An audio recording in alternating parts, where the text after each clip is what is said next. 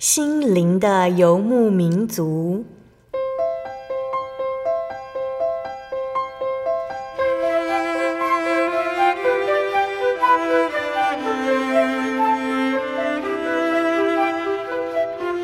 在这个谁都不管谁的后现代社会里，每个人的心灵都是游牧民族。成长的过程就是寻找的过程。每一颗漂泊的心灵，其实都在寻找生命的绿洲。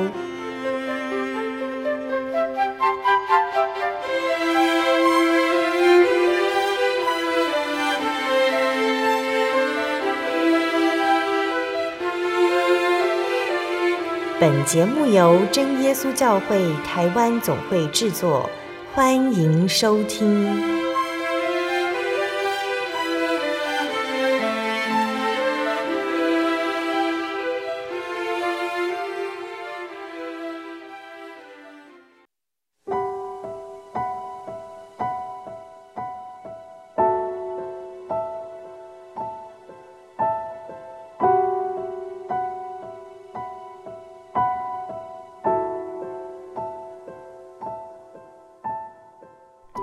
Hello，所在空中的听众朋友们，大家平安，欢迎收听今天的心灵的游牧民族，我是贝贝。大家这个星期过得愉快吗？在节目开始之前呢，贝贝想和听众朋友们分享一句圣经经节，是记载在圣经新约的路加福音十八章一节。耶稣设一个比喻，是要人常常祷告，不可灰心。亲爱的听众朋友们，说到常常祷告，耶稣并不是要我们成天低头祷告，而是提醒我们，就算事情看不出进展，也要继续祷告，不可灰心。刚刚说到耶稣设了一个比喻，那这个故事呢，是说到有一名寡妇遇到了一个问题，想要找人主持公道，那个寡妇就去找了一位法官，请他出手帮忙。可是这个法官不在乎他，也不在乎任何人，甚至连神他都不怕，也不在乎。法官拒绝帮助寡妇，可是这个寡妇不肯放弃，不停恳求他。最后法官说：“我虽不惧怕神，也不尊重世人，只因这寡妇烦扰我，我就给她伸冤吧，免得她常来缠磨我。”那这是记载在路加福音十八章一到八节的地方。这个寡妇她不肯放弃，所以得偿所愿。而当我们为了某件重要的事情祷告，我们绝对不能放弃，必须持续祷告，直到神回应了，或者是确信神将会回应为止。就算还没有得到回应，我们也要在心里相信神回答我们。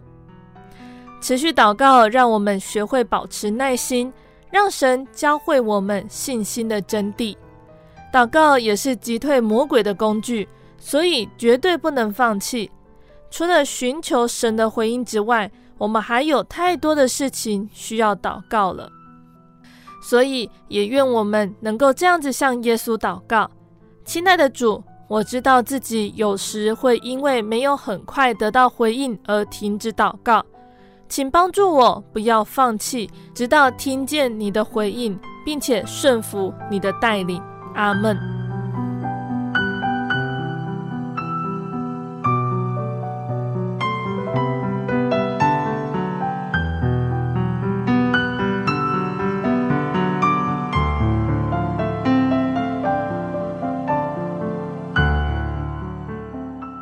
今天要播出的节目是第一千两百六十五集《生活咖啡馆》绘本分享：谁才是森林之王？今天在节目中，贝贝要来和听众朋友们分享《谁才是森林之王》这一本丽莎·特克斯特还有珍娜·克里斯蒂合作完成的绘本故事。故事说到，小女孩露露还有小男孩梅克斯主办的一场趣味竞赛。要来选出森林中最适合当领导者的动物。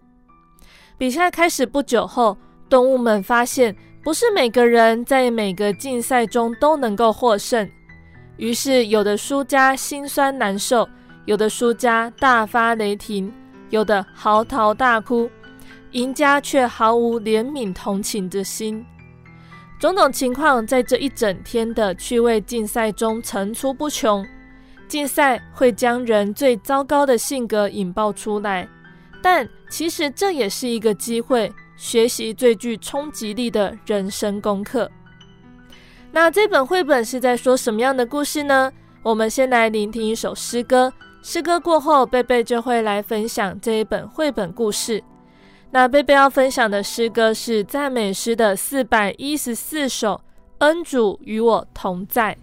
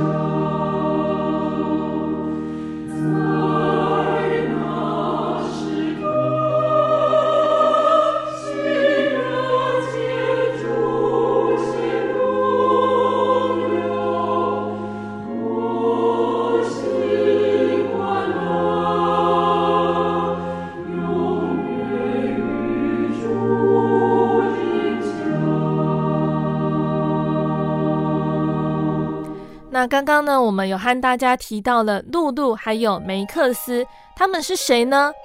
露露是一个神采奕奕、精力充沛并且聪明的女孩，非常喜欢吹泡泡糖。她住的后院是有许多树木的丛林，但是对她而言，丛林之后更大的一座森林，有更多会说话的动物以及许多的奇遇，正等待着她与好朋友梅克斯呢。那说到梅克斯，他是谁呢？梅克斯他总是跟着露露，两个人是最好的朋友。他有超能力，至少他自己是这么想的。他所戴的一副酷眼镜，让他觉得可以跑更快、跳更高，还能看得更远。虽然他喜欢森林探险，却非常认真负责。当露露梦想各种探险的时候，他会事先仔细计划一切，并且达成目标。那这一天呢，露露和梅克斯他们拖着沉重的拖车要到森林里去。梅克斯问说：露露，你是不是带了今天不必带去森林的东西呢？露露解释说，今天是野外趣味竞赛日，要选出森林的领袖，有好多趣味游戏要让动物们比赛，就由我们来当裁判。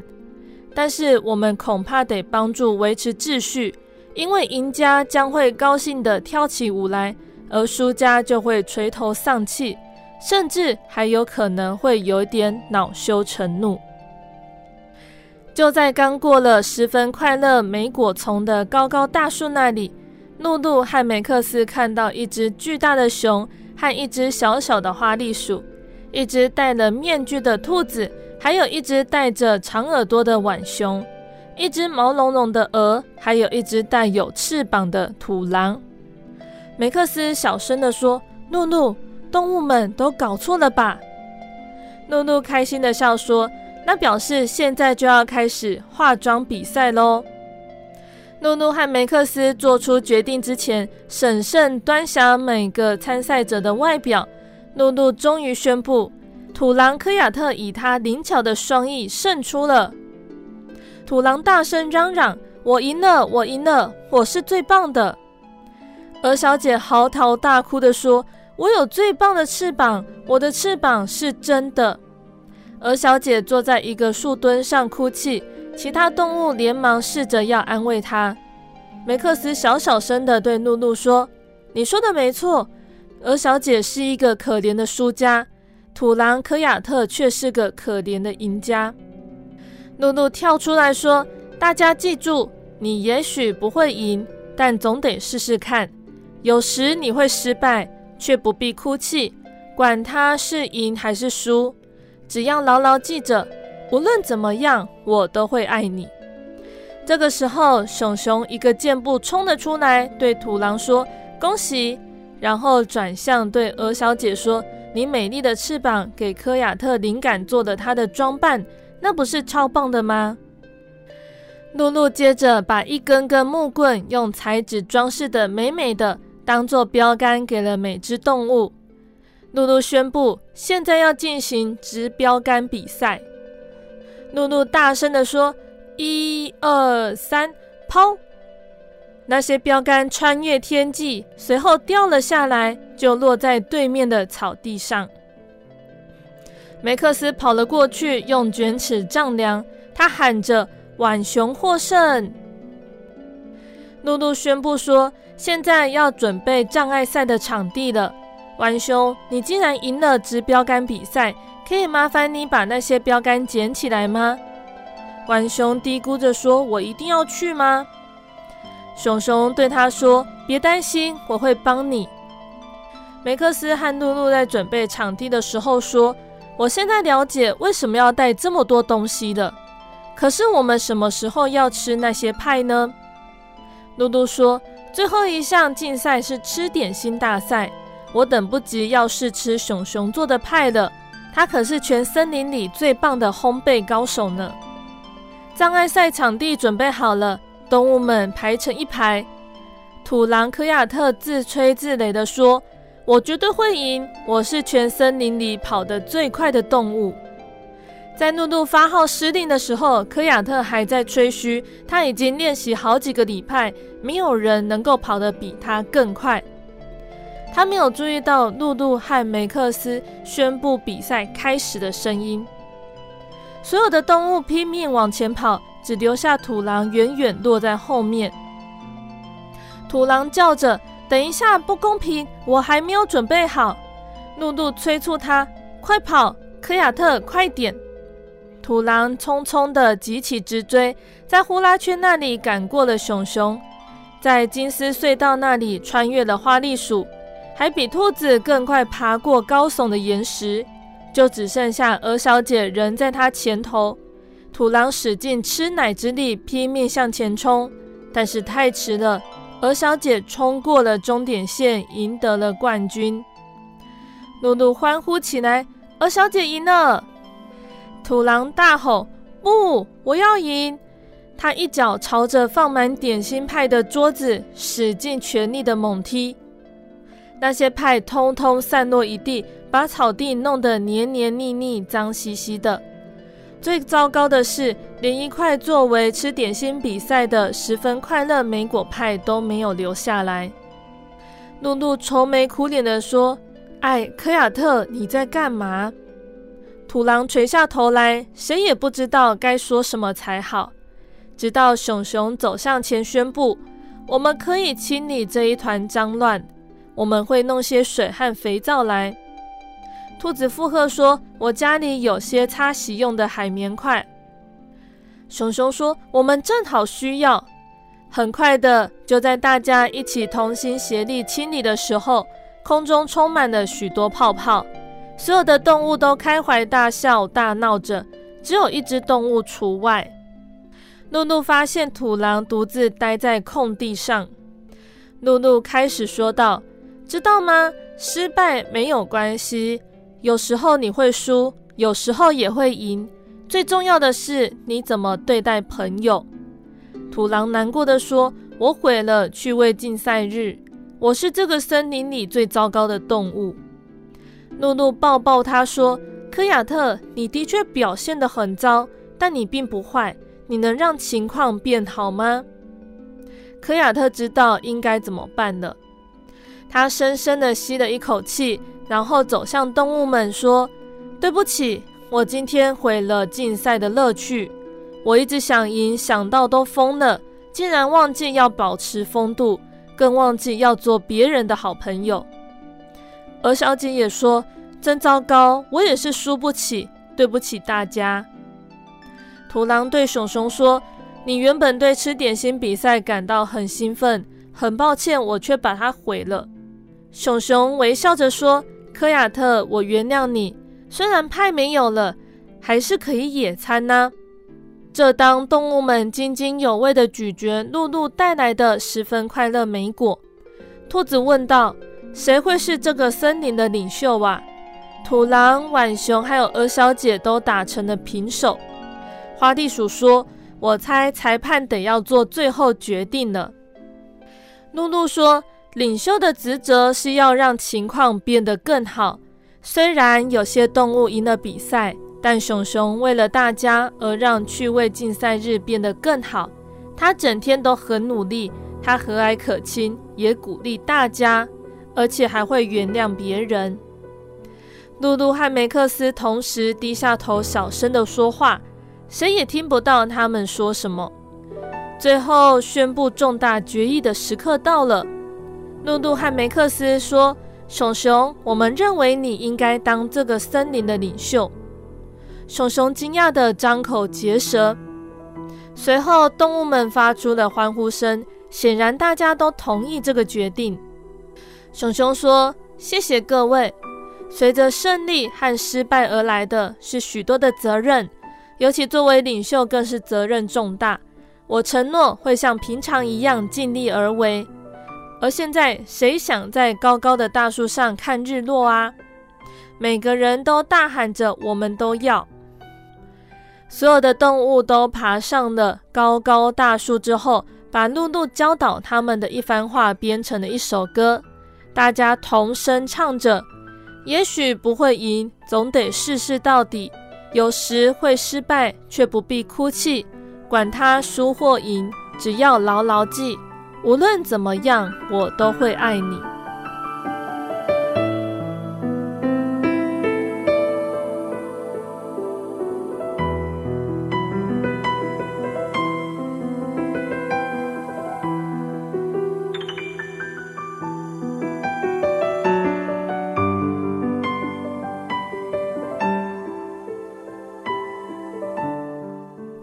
亲爱的听众朋友们，今天的绘本就分享到这里喽。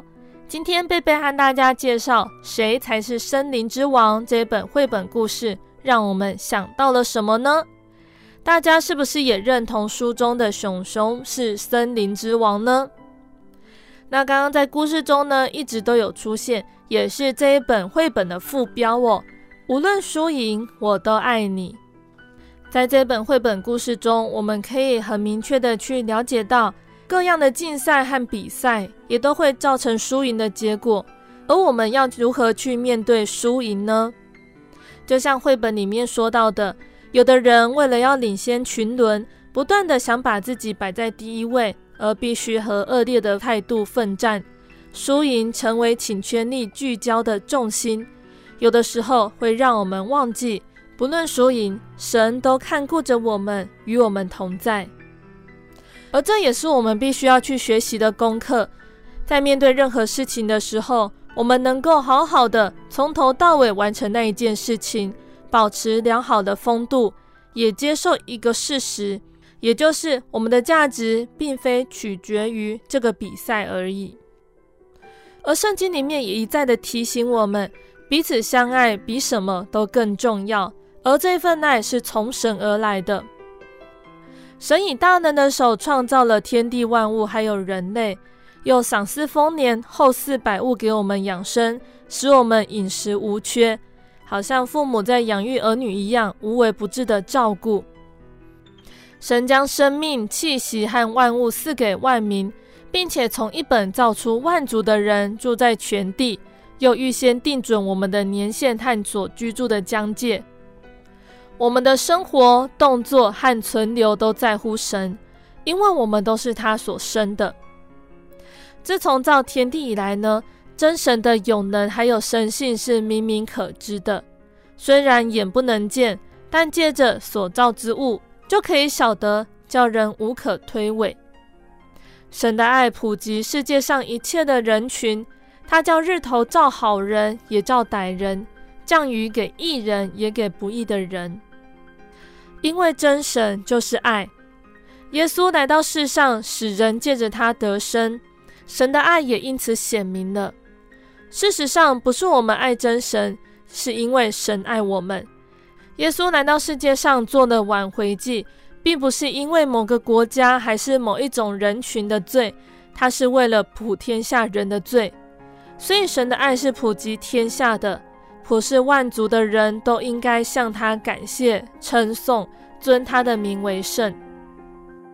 爱是恒久忍耐，又有恩慈。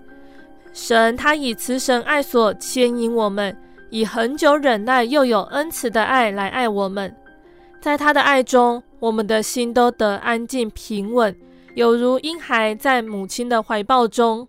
我们的心灵能够在他慈怀中安稳。我们怎能够不数算纪念神的恩惠呢？而我们既是蒙神爱的儿女，就不能徒受神的恩典呢？我们要拿什么来报答他向我们所赐的厚恩呢？我们唯有举起救恩的杯，称颂神的名，在众民面前还我们的愿，将身体献上作为圣洁蒙悦纳的活祭。我们要知道，活着是为了主而活。死了也是为主而死。主耶稣既然为我们舍己，由于他爱的激励，我们数算他的恩典，自当竭力为主而活，积极拯救信徒，让人从我们的身上看到神的作为，以神的爱彼此相爱。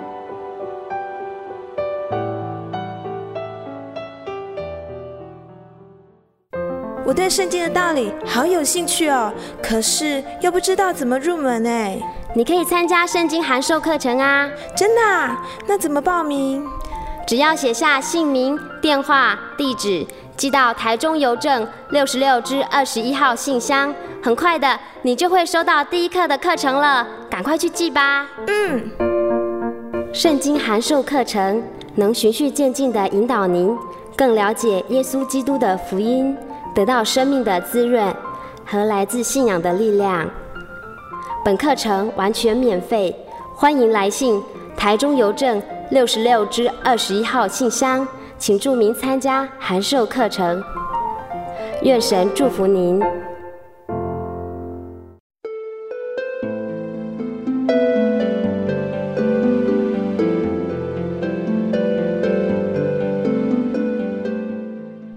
的听众朋友们，欢迎回到我们的心灵的游牧民族，我是贝贝。今天播出的节目是第一千两百六十五集《生活咖啡馆》绘本分享：谁才是森林之王？节目的上半段呢，贝贝和听众朋友们分享了一本叫做《谁才是森林之王》的绘本故事。借由绘本告诉我们，无论我们是什么样的身份、什么样的地位、有没有财富、外表如何，只要愿意亲近耶稣，他都会与我们同在。将他的救恩赐给我们，端赖我们是不是愿意接受主耶稣成为我们的救主哦。那节目的上半段，贝贝还要继续来和大家分享圣经故事，欢迎听众朋友们继续收听节目哦。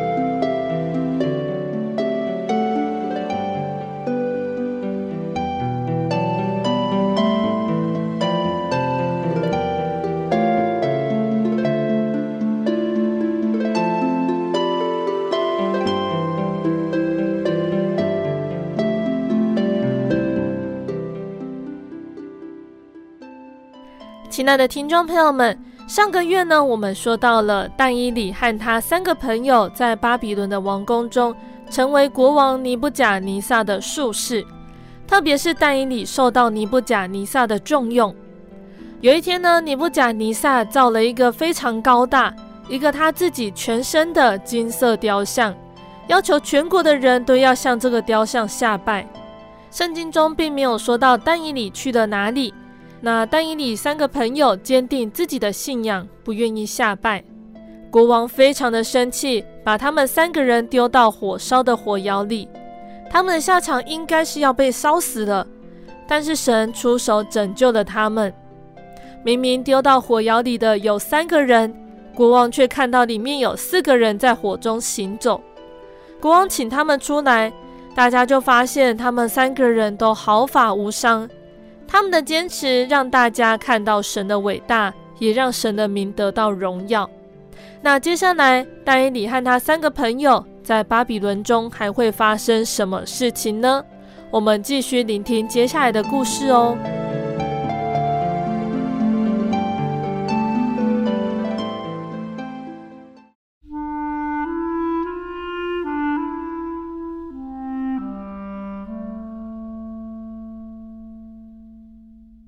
巴比伦的王朝经过连番更迭，但伊里却一直留在王宫中侍立。尽管新的国王博沙撒并不认识他。有一天晚上，博沙撒款设招待所有的贵族，席上他们尽情吃喝。他们喝得越多，便越高兴嘈杂。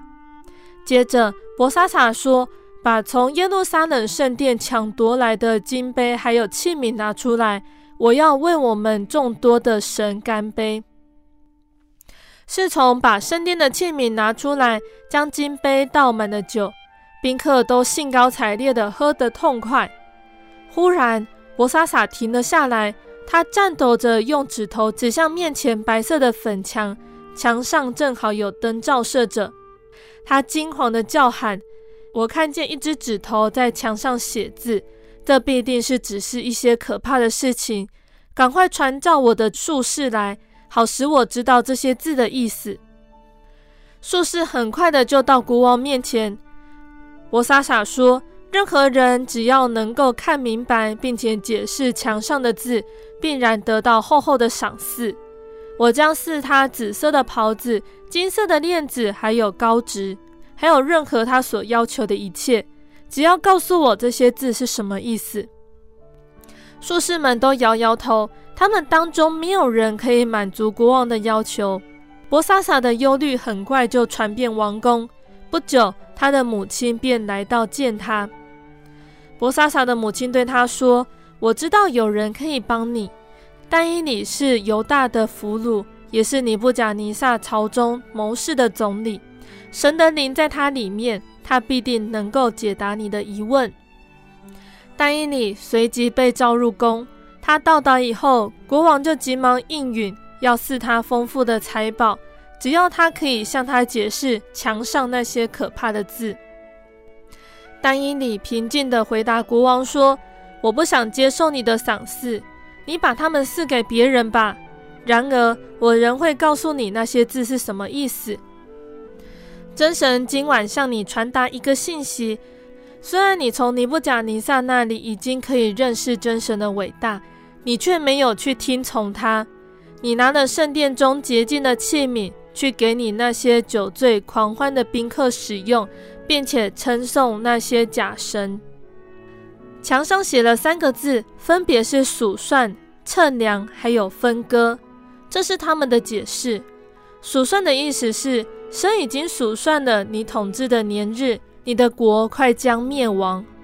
称量的意思是，你已经被称在神公义的天平里，显出你的亏欠。分割的意思是，你的国土将要分割给马代人和波斯人。伯沙撒遵守诺言，坚持赏赐但以理，即使在他设宴款待的时候，敌人的军队已经大举向巴比伦进攻。就在那一夜里，大军冲进巴比伦，把伯沙撒杀掉。他们的国王马代人大利乌就登上了他的王座，治理全国。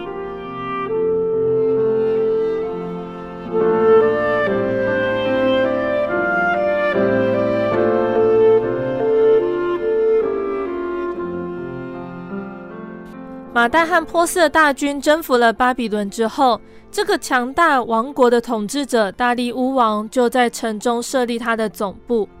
大利乌处理国政有条不紊，他挑选一百二十个总督治理全国各省，又在他们之上设立了三个总长，监管他们的工作，以确保他们尽力向王效忠。其中一位总长就是但以理。国王很快就察觉到。但以理比其他两位总长和所有的总督都精明能干，便想要委任他全权治理国务。所有的总督、谋士和其他在朝中势力的臣子都不想国王这么做，他们十分嫉妒但以理，并且决定找他错误的把柄，好使但以理在国王面前得到惩罚。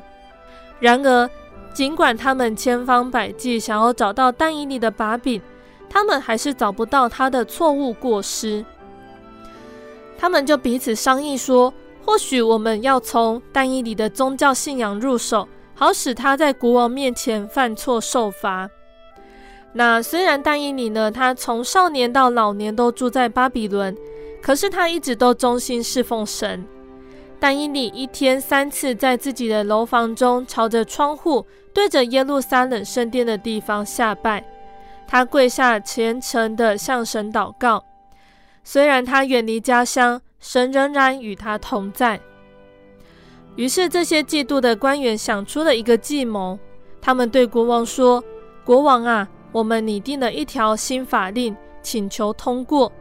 这条法令规定，在三十天之内，任何人如果想求什么，除了向国王以外，不可以向别的神或者是人求问。”请国王批准这条法令，并且加盖马代亥波斯的玉玺，使全国的人民都知道，任何人都不可以更改或违抗这条法令，否则就要被扔进狮子坑去。大利乌并没有想到他们是设计陷害但以理，便通过法令，在上面加盖玉玺。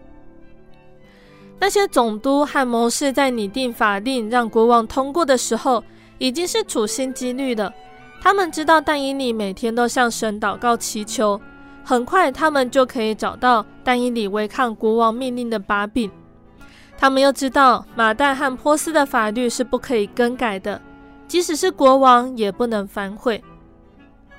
当但以理听到新法令颁布之后，他知道那些总督和谋士想设计害他，可是但以理并不打算停止向神祷告。或者是假装停止，但以理宁愿因此受罚处死。他照常在楼房的窗户边大声向神祷告。但以理的敌人看到他照常祷告，心里兴奋不已。但以理已经落入了他们的陷阱里面。他们赶快去对大利乌说：“国王啊，你还记得你通过订立的法条吗？但因里正在违抗这条法令，并且是一天三次向他的神祷告，违抗的法令。这个时候，大利乌才知道，他竟然将他最重用、最能干的总长置于死地。可是已经太迟了，他也无法违抗这条法令。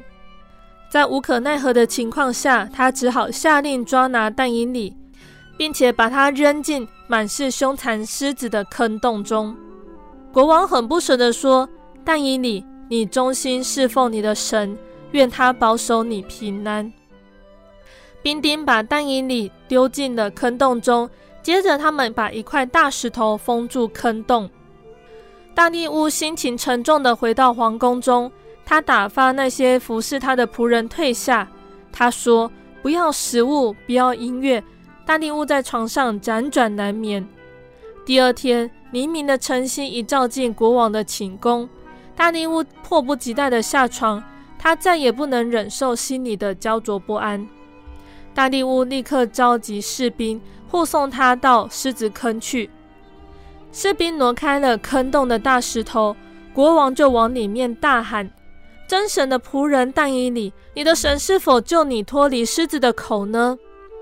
但以理回答他说：“国王啊，神差遣他的使者封住狮子的口，他们并不能伤害我。神拯救我，因为我是无辜的，我在王面前也没有什么过错。”大力乌王非常的高兴，他迫不及待的下令。拿绳子把但以理拉出来，兵丁把但以理拉上来，并且仔细打量他，他身上连一点抓伤的痕迹也没有。大利乌消除忧虑之后，他愤怒地转向那般欺骗他，并且试图谋害但以里的人。他命令说：“把那些阴谋诡诈的恶人全扔进狮子坑去。”在一旁的兵丁便立刻执行国王的命令。然而，这一次狮子并没有闭口不伤害他们。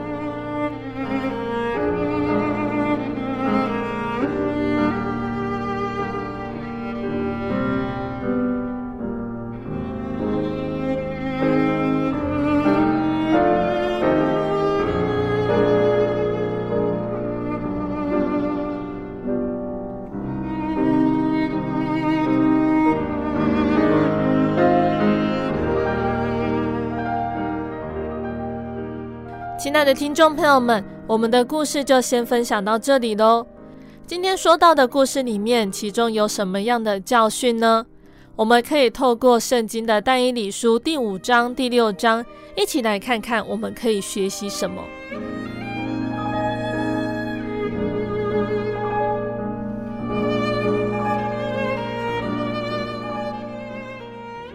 但以理书的第五章说到了。被称在天平里的是亏欠还是满足哦？这一章呢，有两个关键行动的描述，解释了伯沙撒王如何为自己引来惊慌。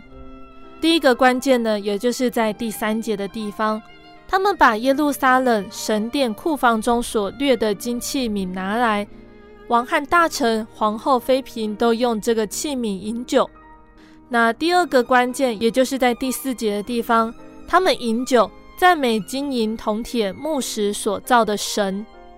国王的盛宴招待了许多的人来参加，作为主人盛情款待本是常理。那身为客人对主人回以赞美，也是合乎事情。只是在一个炫富、一个谄媚之间，蒙蔽了本分，忘了自己终究是谁。从战败国夺来的物品呢，或许很难以尊敬以待。这些器皿呢，它是以金银铸造，所以成为贵重的战利品。至于他们是从耶路撒冷神的殿库房里掠夺来的，是曾经分别为圣的器皿，也因人间的战争输赢而重新定义。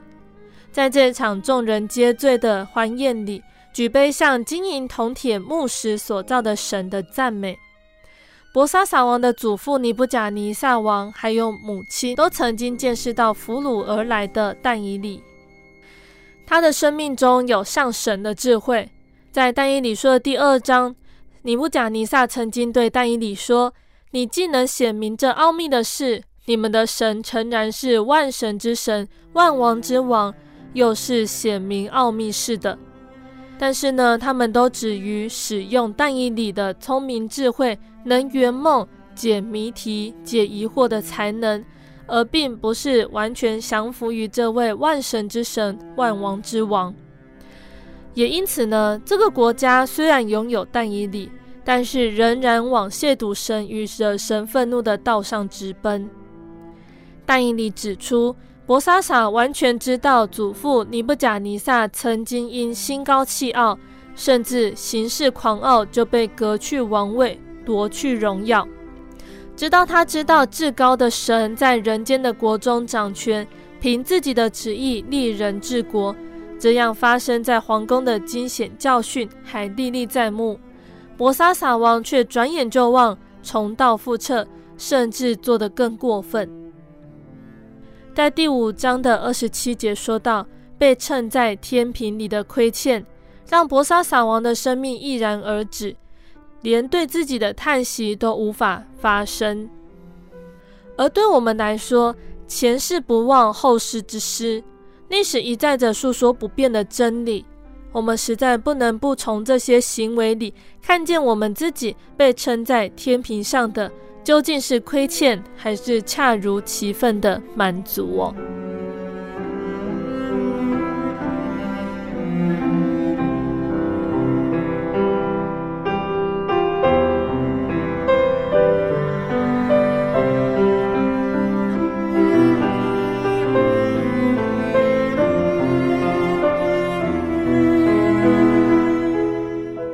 那单以理书的第六章。说到与素常一样哦，那但以理书的第六章说到的这个故事，如果有参与宗教教育，一定都非常熟悉的故事哦。在但以理书的第六章一到三节就先说出了背景：马代人大利乌攻下迦勒底国，当时在国中列位第三的但以理，在他眼前蒙恩，被立为通国一百二十个总督以上的总长之一。因为丹以里有美好的灵性，超乎其余的总督和总长，国王又想立他治理通国。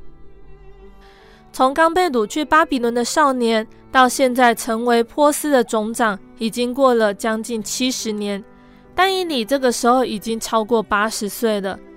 他在神的眼前是个虔诚的艺人，在人的面前是位忠心办事的官员。这样的表现，照理来说应该很受人欢迎，却也招致了恶人的嫉妒。其他的总督和总长对他不怀好意，他们找不到但以理的误国把柄，还有错误过失，只好从他所拜的神的律法中找害他的方法，从但以理信仰上的坚持下手。于是他们找国王立了一条坚定的禁令。也就是三十天之内不许任何人向国王以外的神或者是人求什么，否则将被扔在狮子坑中。这条禁令很显然是冲着但以理而来的，为要考验他是不是愿意坚持信仰，或者是抓他违令的把柄。而国王在决定这条禁令的时候，似乎也没有找但以理讨论，这是当权者的手段之一。为了除掉自己不喜欢的人，他们可以用看似合法的方法来行不合理的事。面对恶者这样的攻击，我们常常会陷入两难，甚至在信仰上落入妥协的试探。我们可以想一想哦，如果当时的状况拿到我们现在这个时候来讨论，我们可能无法得到像但以理那样的决定。也许有个人会这么说。如果但以理真的是一个好官员，他应该选择遵守国王还有国家的命令，因为没有权柄不是出于神的，所以抗拒掌权的就是抗拒神的命定，抗拒的必自取灭亡。我们也许会想劝但以理说，反正这一条禁令的效力不过三十天而已，就暂时忍耐一下，或许三十天之后神就会开路了，何必行义过分自取败亡呢？也因此，同样的情况如果发生在我们的身上，今天我们大部分的人应该会停止自己祷告的习惯。我们没有办法理解为什么但以理不采取默祷，甚至认为反正神知道我的苦衷还有所面对的艰难，为什么不以秘密的祷告来代替公开的祷告，免得自己的生命遭受危险呢？可是但以理在知道了这件事情之后，这条禁令似乎没有让他产生迟疑或者是困扰。但以理考虑的和我们不太一样，他并没有改变祷告的习惯。没有动摇对信仰的坚持。对但以理来说，答案很清楚：顺从神，不顺从人是应当的，不必讨论该怎么做才好，因为当权者的命令违背了神的要求。这个时候，就算抗拒命令，也不委曲求全。但以理知道这条禁令是针对他而定的，如果他停止祷告，等于表明他因为怕死而放弃敬拜神，也就是看自己的性命比神更重要。但以你选择公开祷告感谢，与素常一样，就表明他不能离弃信仰而去顺从亡命。为了表明他对神的忠心还有敬爱，即使因为素常的祈祷而殉命，也甘愿。但以理相信真神能够救他脱离狮子的口，因为他知道他在神面前无辜，在王面前也没有行过亏损的事，而这样对神坚定不移的信靠，才是主所悦纳的。我们都知道，但以理的坚持还有信心为他带来美好的结局。他不但救了自己，灭了仇敌，应验圣经上说的话，也使神得到荣耀。自己在王的面前大享亨通，但是知道结局的我们，是不是能够学得到但以理的信心，还有对信仰的坚持呢？神的要求不变，对向他展现忠心的圣徒的应许也不改变，只是今天的我们对神的态度，是不是还是反反复复？信仰的状态是不是还是起起伏伏的呢？我们有没有办法在逼迫中展现以神为最宝贵的行动呢？我们是不是都从这个熟悉的故事里得到教训，即使在大逼迫来临的时候，仍然能够与素常一样，不转开对神凝视的双眼呢？那这就是我们每一位听众朋友们应该要去思考的功课。亲爱的听众朋友们，贝贝真的觉得哦。犹大国灭亡之后的内容很值得我们去聆听学习，就像我们上次膜拜的金像的考验一样，到这一次但以理因为祷告被扔到狮子坑中，都是考验他们对于神是否坚定，面对威胁利诱是不是会弃掉神。还好最后的结局，我们可以看到神的大能和保守，也是给我们每一个信徒应许。面对危机，神必定会看顾我们，保守我们，而我们也要避免落入魔鬼的试探，给魔鬼留下地步。那虽然在历史中，我们或多或少都有听过许多爱主的信徒受到逼迫、受苦，甚至死亡，但是我们还是要牢牢抓住这个应许，对神不要失去盼望。那请大家继续锁定心灵的游牧民族哦，贝贝将会继续来和大家分享，除了但以理之外，圣经中还有哪些重要的先知？他们是如何传达神的话，为神做工呢？那在节目的最后，贝贝要再来和大家分享一首好听的诗歌，这首诗歌是赞美诗的四百零五首。你是否已祷告？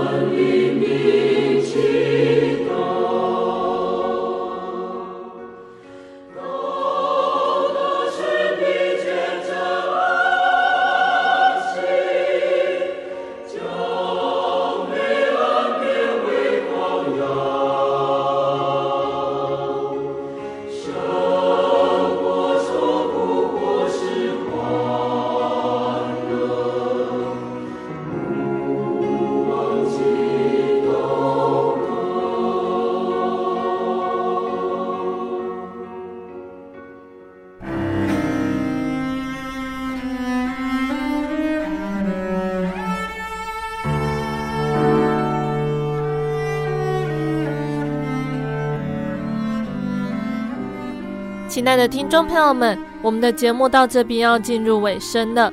如果你喜欢今天的节目，欢迎来信索取节目 CD。如果你在收听节目之后，想要更了解真耶稣教会和圣经道理，欢迎来信索取圣经函授课程。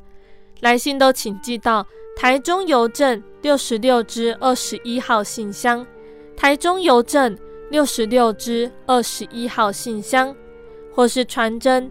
零四二二四三六九六八，零四二二四三六九六八，诚挚的欢迎听众朋友们来到真耶稣教会参加聚会，一起共享主耶稣的恩典。谢谢你收听今天的节目，我是贝贝，我们下个星期再见喽。我的心是一只鸟，飞行介于。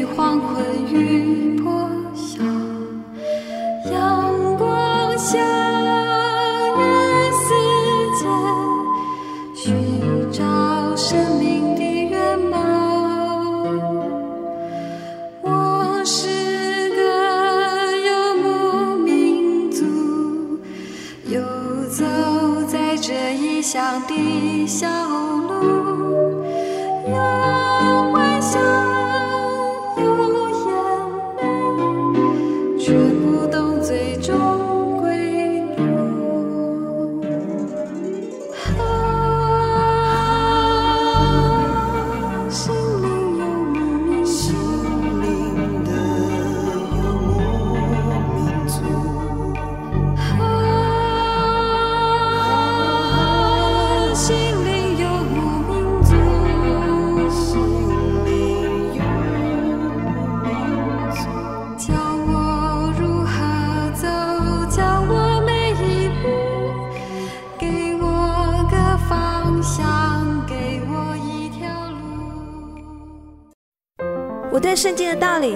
兴趣哦，可是又不知道怎么入门哎。你可以参加圣经函授课程啊！真的啊？那怎么报名？只要写下姓名、电话、地址寄到台中邮政六十六支二十一号信箱，很快的，你就会收到第一课的课程了，赶快去寄吧。嗯，圣经函授课程能循序渐进地引导您更了解耶稣基督的福音，得到生命的滋润和来自信仰的力量。